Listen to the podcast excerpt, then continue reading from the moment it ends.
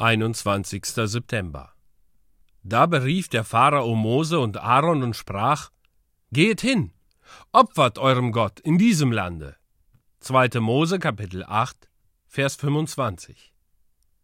Satan kann ebenso wie Pharao nicht verhindern, dass das Volk Gottes durch das Blut des Lammes erlöst ist.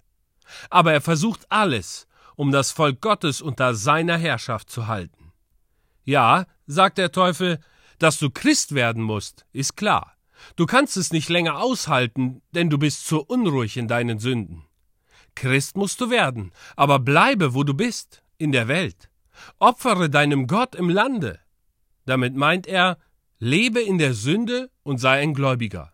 Vertraue dich Christus an, aber tu ansonsten, was dein Herz wünscht.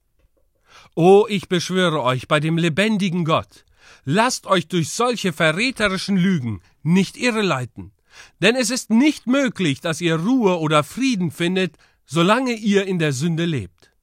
Lieber Hörer, Christus ist gekommen, um uns von unseren Sünden, aber nicht in unseren Sünden zu erlösen. Marcus Antonius jochte zwei Löwen zusammen und fuhr mit ihnen durch die Straßen Roms. Aber er hätte nie den Löwen aus der Unterwelt und den Löwen aus dem Stamme Juda unter ein Joch bringen können. Zwischen beiden besteht ein tödlicher Hass. Niemand kann zwei Herren dienen.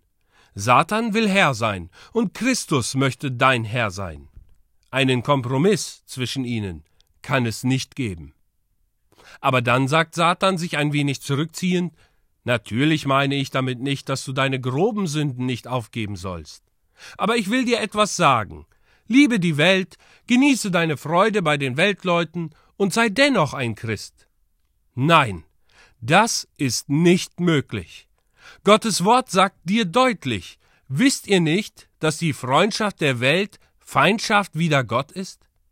Was würdet ihr von einem Menschen denken, der sich mit einem Messer schneidet, um zu sehen, wie tief er schneiden kann, ohne sich tödlich zu verletzen?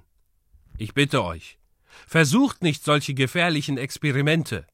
Weist entschieden alle Vermittlungsvorschläge Satans zurück und träumt nicht davon, dass ihr die Welt lieben und doch die Liebe des Vaters in euch haben könnt.